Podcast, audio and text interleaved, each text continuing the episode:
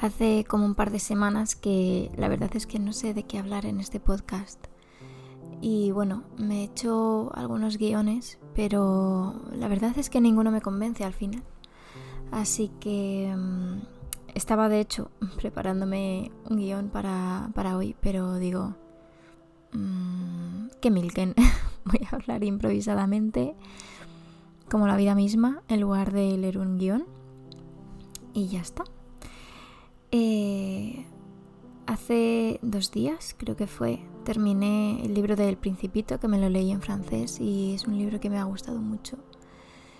Y vamos, que me encantaría volver a leerlo, porque es que me ha resultado tan bonito y tiene unas historias muy entrañables, que la verdad es que te hacen pensar, pero sin ser abrumadoras, la verdad.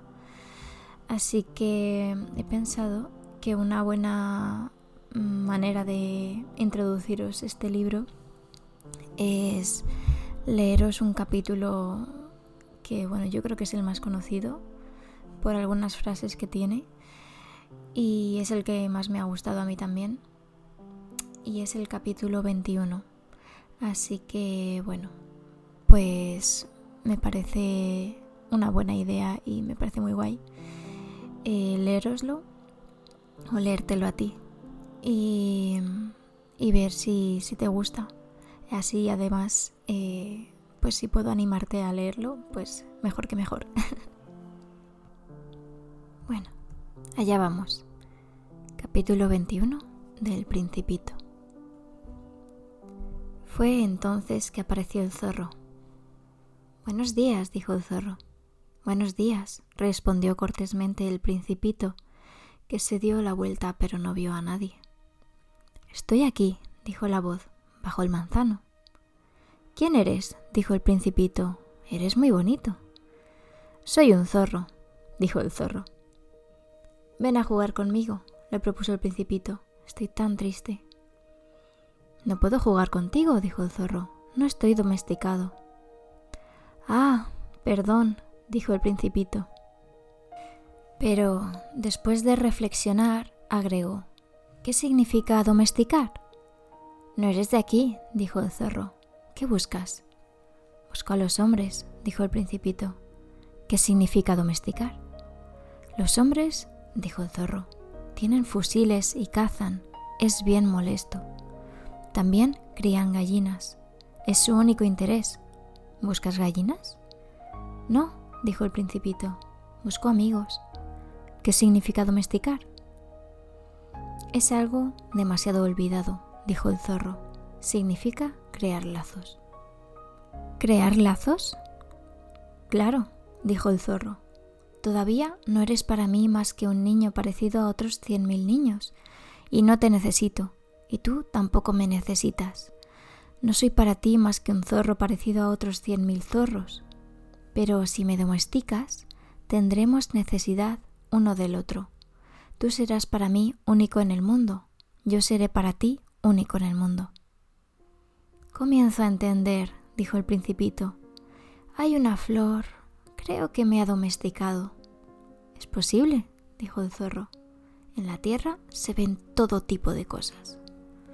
Oh, no es en la tierra, dijo el principito. El zorro Pareció muy entregado. ¿En otro planeta? Sí. ¿Hay cazadores en aquel planeta? No. Hmm, eso es interesante. ¿Y gallinas? No. Nada es perfecto, suspiró el zorro. Pero el zorro volvió a su idea. Mi vida es monótona. Yo cazo gallinas, los hombres me cazan. Todas las gallinas se parecen y todos los hombres se parecen. Me aburro pues un poco. Pero si me domesticas, mi vida resultará como iluminada. Conoceré un ruido de pasos que será diferente de todos los demás. Los otros pasos me hacen volver bajo tierra. Los tuyos me llamarán fuera de la madriguera, como una música. Y además, mira, ¿ves allá lejos los campos de trigo? Yo no como pan el trigo para mí es inútil. Los campos de trigo no me recuerdan a nada y eso es triste. pero tú tienes cabellos color de oro. Entonces será maravilloso cuando me hayas domesticado. El trigo que es dorado me hará recordarte, y me agradará el ruido del viento en el trigo. El zorro se calló y miró largamente al principito. Por favor, domestícame, dijo. Me parece bien, respondió el principito, pero no tengo mucho tiempo. Tengo que encontrar amigos y conocer muchas cosas. Solo se conoce lo que uno domestica, dijo el zorro. Los hombres ya no tienen más tiempo de conocer nada. Compran cosas ya hechas a los comerciantes. Pero como no existen comerciantes de amigos, los hombres no tienen más amigos. Si quieres un amigo, domestícame. ¿Qué hay que hacer? dijo el principito. Hay que ser muy paciente, respondió el zorro. Te sentarás al principio más bien lejos de mí, así, en la hierba. Yo te miraré de reojo y no dirás nada. El lenguaje es fuente de malentendidos. Pero cada día podrás sentarte un poco más cerca. Al día siguiente, el principito regresó. Hubiese sido mejor regresar a la misma hora, dijo el zorro. Si vienes, por ejemplo, a las cuatro de la tarde, ya desde las tres comenzaré a estar feliz. Cuanto más avance la hora, más feliz me sentiré. Al llegar las cuatro, me agitaré y me inquietaré. Descubriré el precio de la felicidad. Pero si vienes en cualquier momento, nunca sabré a qué hora preparar mi corazón es bueno que haya ritos. ¿Qué es un rito? Dijo el principito. Es algo también demasiado olvidado, dijo el zorro. Es lo que hace que un día sea diferente de los otros días, una hora de las otras horas. Mis cazadores, por ejemplo, tienen un rito. El jueves bailan con las jóvenes del pueblo. Entonces el jueves es un día maravilloso. Me voy a pasear hasta la viña, si los cazadores bailaran en cualquier momento, todos los días se parecerían y yo no tendría vacaciones. Así, el principito domesticó al zorro, y cuando se aproximó la hora de la partida... Ah, dijo el zorro, voy a llorar. Es tu culpa, dijo el principito. Yo no te deseaba ningún mal, pero tú quisiste que te domesticara. Claro, dijo el zorro. Pero vas a llorar, dijo el principito. Claro, dijo el zorro. Entonces no ganas nada. Sí gano, dijo el zorro, a causa del color del trigo. Luego agregó, Ve y visita nuevamente a las rosas. Comprenderás que la tuya es única en el mundo, y cuando regreses a decirme adiós, te regalaré un secreto.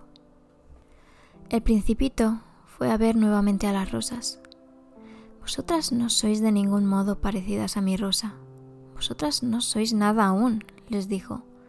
Nadie os ha domesticado, y vosotras no habéis domesticado a nadie. Vosotras sois como era mi zorro. No era más que un zorro parecido a otros cien mil, pero me hice amigo de él y ahora es único en el mundo. Y las rosas estaban muy incómodas. Vosotras sois bellas, pero estáis vacías, agregó. No se puede morir por vosotras.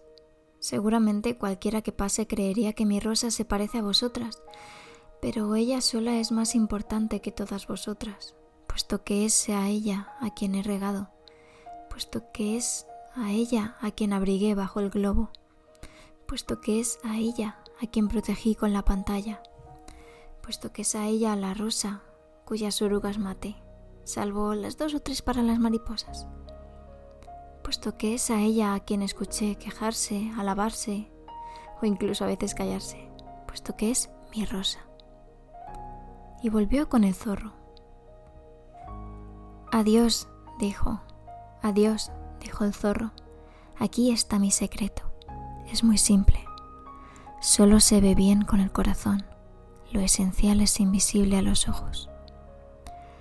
Lo esencial es invisible a los ojos, repitió el principito a fin de recordarlo. Es el tiempo que has perdido en tu rosa lo que hace a tu rosa tan importante. Es el tiempo que he perdido en mi rosa, dijo el principito a fin de recordarlo. Los hombres han olvidado esta verdad, dijo el zorro, pero tú no debes olvidarla, Eres responsable para siempre de lo que has domesticado. Eres responsable de tu rosa. Soy responsable de mi rosa, repitió el principito a fin de recordarlo.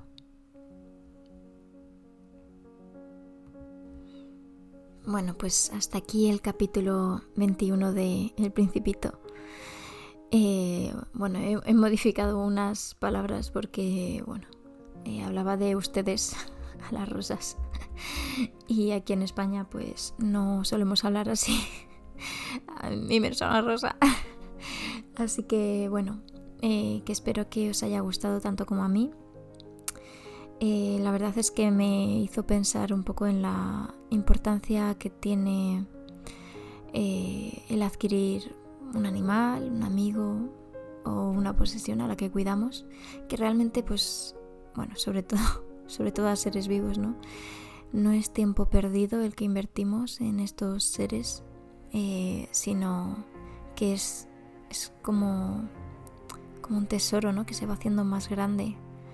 Eh, cuanto más tiempo le dedicamos y más cariño, es un tesoro, bueno, inmaterial que nos llena y,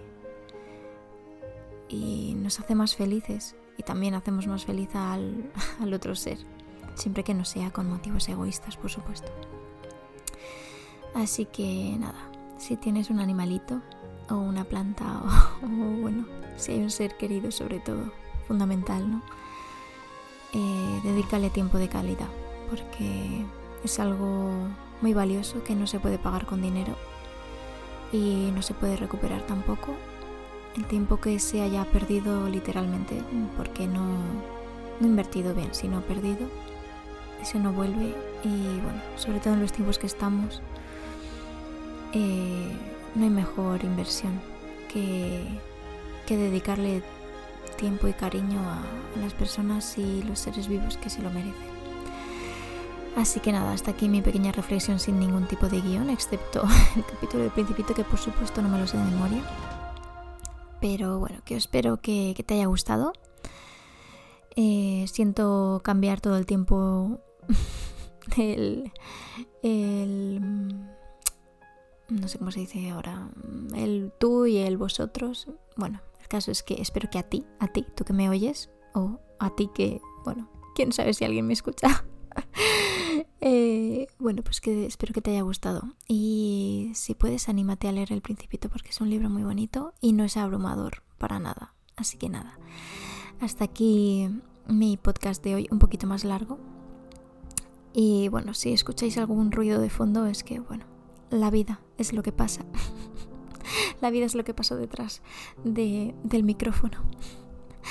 Así que nada, espero que tengas una bonita semana y nos vemos próximamente. Bueno, nos escuchamos. Hasta luego. Aviento.